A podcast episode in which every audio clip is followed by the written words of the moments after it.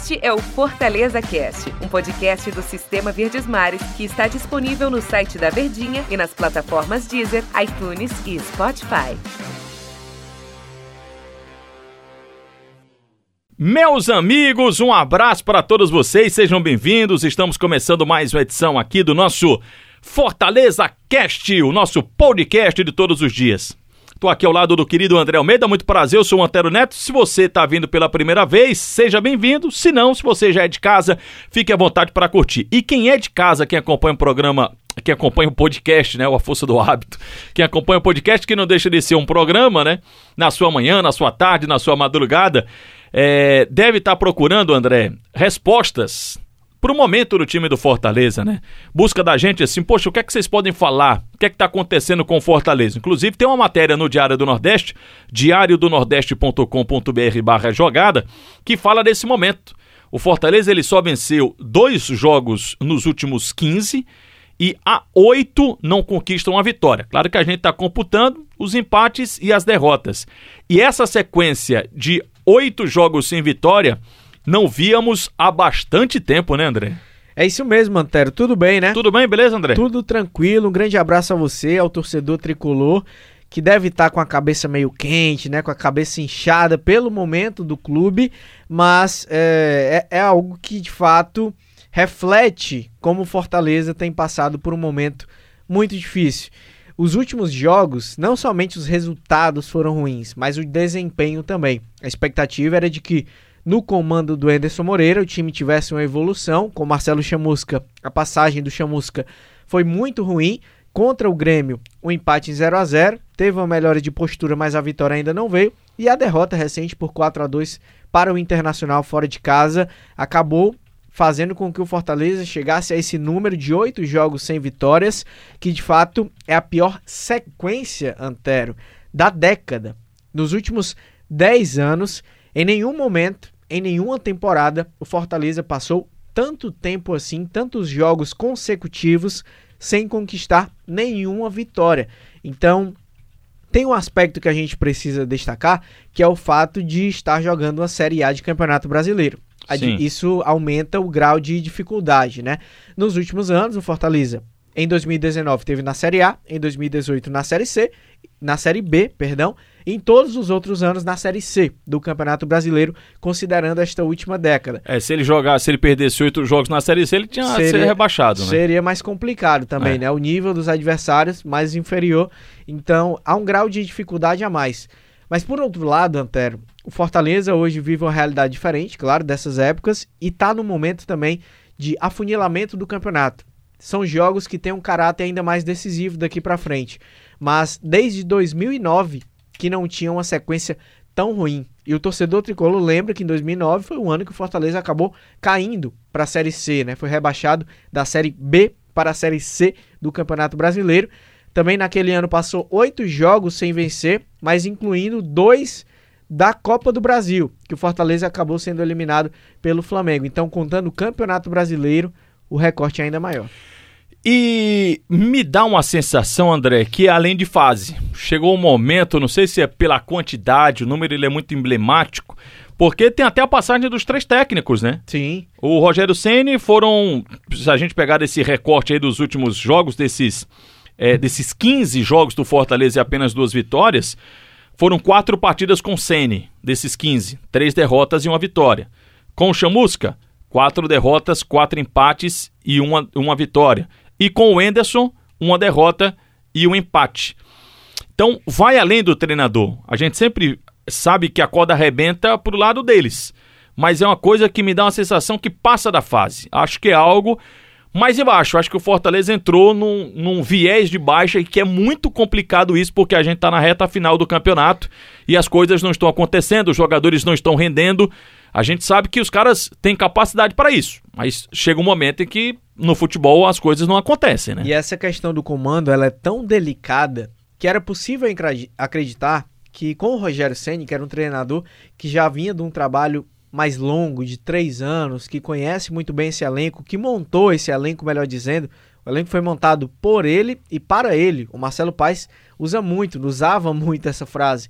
Então, era um treinador que você acreditava. Só um, que... um, um adendo, André. Eu acho hora. que o elenco ele foi até mais pensado pelo Rogério do que propriamente aquele que foi disputar a Série B do brasileiro. Verdade. Porque tinha mais condições, né? Agora ele chegou com mais condições de escolha. Exatamente. De manutenção até do ano passado também. Então, era possível até acreditar que uma reação seria mais natural, seria mais viável com um treinador que já estava há mais tempo. Você falou muito bem que a oscilação de resultados já vinha desde a época do Rogério, mas em outros momentos essa oscilação também aconteceu e com uhum. o próprio Rogério deu uma guinada. A troca de comando, duas vezes, aliás, saiu do Rogério para o Chamusca e do Chamusca para o Enderson Moreira, acaba deixando o cenário ainda mais incerto gera mais dúvidas e, consequentemente, mais insegurança ao torcedor. E o fato de estar também na Série A de Campeonato Brasileiro, que não espera, que não vai dar tempo para o Fortaleza se recuperar, aumenta a preocupação ainda mais. Um campeonato à parte é o que o Fortaleza vai ter daqui para frente. Se está a oito jogos sem vitórias, são oito jogos para frente, oito partidas restantes que, que decidirão o futuro do Fortaleza na Série A. E repetindo, depende somente dele. Uhum. É um time que ainda está fora da zona de rebaixamento. Tem três pontos de vantagem para o Bahia, que é o primeiro time no Z4. O Bahia tem um jogo a menos, é verdade.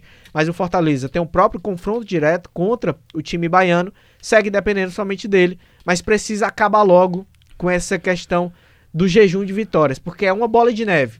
É uma pressão, uma responsabilidade que vai aumentando a cada jogo e a confiança é, é inversamente proporcional vai sendo mais abalada a cada partida. Depende só dele, mas a situação só não é pior por causa dos outros. Sim, que não estão fazendo as suas partes. também, né? Porque se o esporte, por exemplo, tivesse feito uma graça contra o Fluminense, o Vasco tivesse vencido o Coritiba, o Vasco perdeu para o Lanterna, até então, Lanterna Coritiba, jogando dentro de casa. Em São Januário. Em São Januário. Então, a Fortaleza depende dele, mas a situação ela ainda está nessa condição por causa dos outros. Só que você não pode ficar sempre apostando para os outros.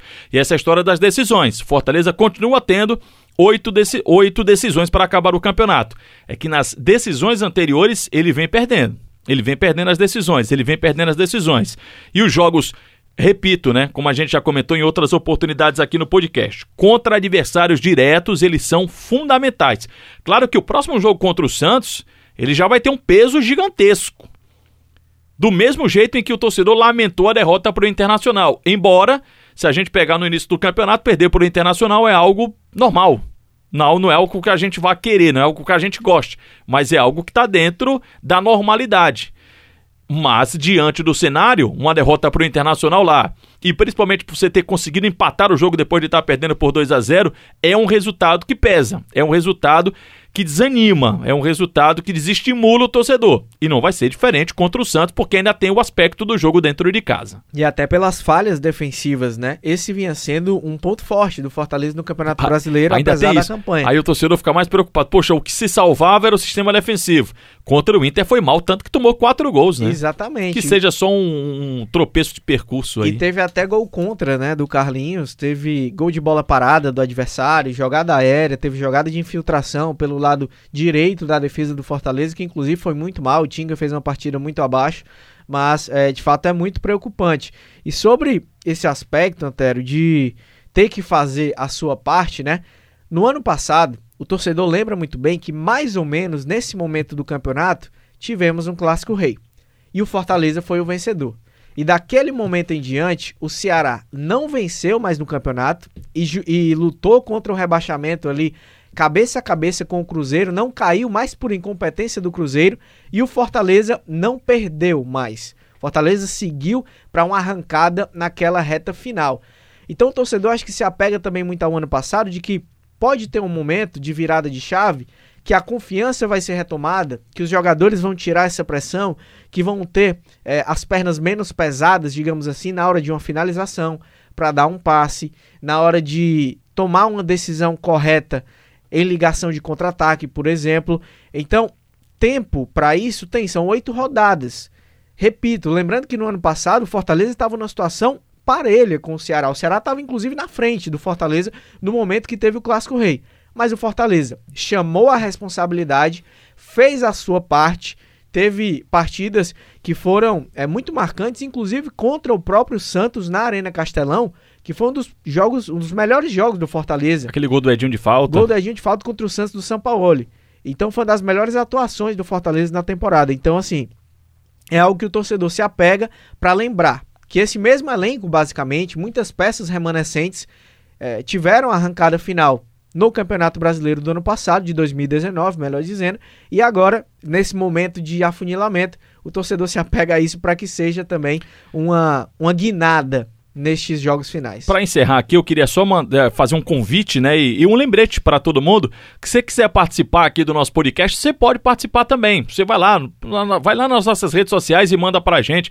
Pode ser no Twitter do André, que é o arroba André Almeida C, aí já decorei. Decorou. Pode ser pelo Instagram também, arroba André Almeida C. Vai lá no direct, manda, manda lá uma sugestão. O que é que você quer que a gente comente aqui no Fortaleza Cast? Fique à vontade. Pode ir lá no meu também. No Twitter é o arroba Antero Underline Neto. E no Instagram, tira o underline, que é o Antero Neto, tudo junto. Você pode mandar lá uma sugestão, porque, claro, a gente traz aqui para o Fortaleza Cast do que, que você quer que a gente fale sobre o seu time de coração. André, muito obrigado. Valeu, tamo junto. Um abraço e Va até a próxima. Valeu, pessoal. Até a próxima. Este é o Fortaleza Cast, um podcast do Sistema Verdes Mares que está disponível no site da Verdinha e nas plataformas Deezer, iTunes e Spotify.